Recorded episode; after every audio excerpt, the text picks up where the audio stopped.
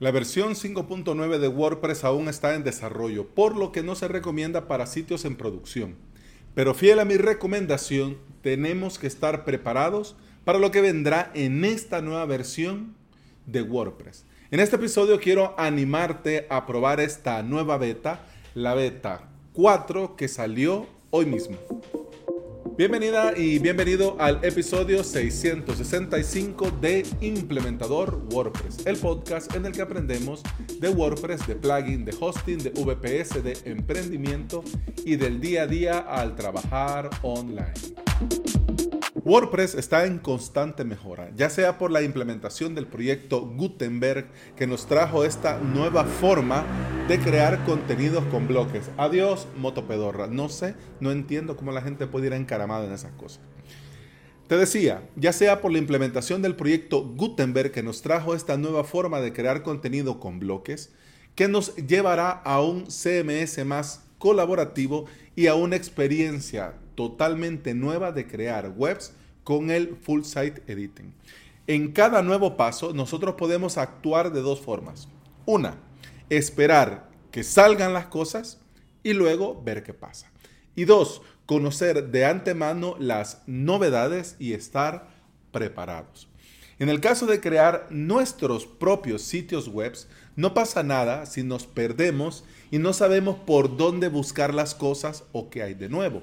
Pero en el caso de trabajar con clientes, somos nosotros los que debemos saber y por supuesto dar respuesta. Los sitios web están vivos y cambian constantemente. WordPress está en constante mejora y actualización. Nosotros como implementadores WordPress tenemos que estar atentos a estos cambios y mejoras y por supuesto actualizarnos. La versión final de WordPress 5.9 será lanzada el 25 de enero del próximo año. Estamos exactamente a 5 semanas de ese día, en el que llegará a todos los WordPress esta nueva versión. No sé cuál es tu plan. ¿Vas a esperar a ese día para ver qué hay de nuevo en la 5.9? ¿Vas a esperar hasta ese día para ver qué se puede y qué no se puede hacer? Bueno, pero esto de las betas y de animarte a probar no solamente es por el tema de saber qué trae. Además, nosotros podemos colaborar. Si te animas a probar las betas y detectas un error, podés comunicarlo al equipo y con, de esta forma estás aportando a que la versión final sea mucho más estable.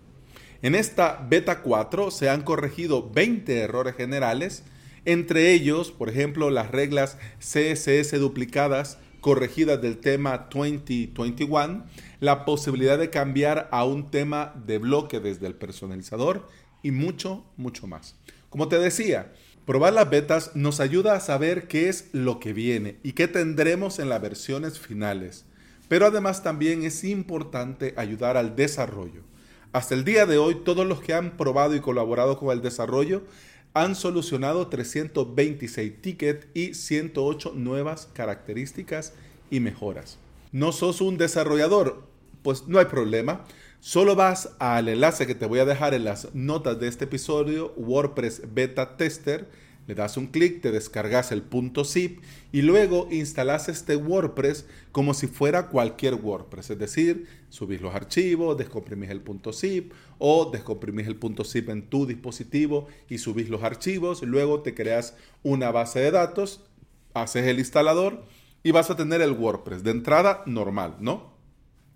Pero te va a decir de forma muy clara que es una versión beta. Y ya en un par de clics vas a poder estar probando lo nuevo que vendrá en apenas 5 semanas. Y bueno, eso ha sido todo por este episodio. Muchas gracias por estar aquí. Muchas gracias por escuchar. Te recuerdo que puedes escuchar más de este podcast en todas las aplicaciones de podcasting. Por supuesto, Apple Podcast, Google Podcast, iBox y Spotify.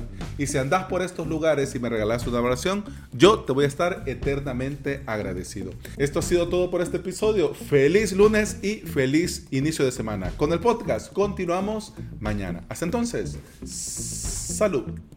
und bam, bam, bam, bam, bam, bam, bum, bam, bum, bam, bum, bum, bum, bum, bam,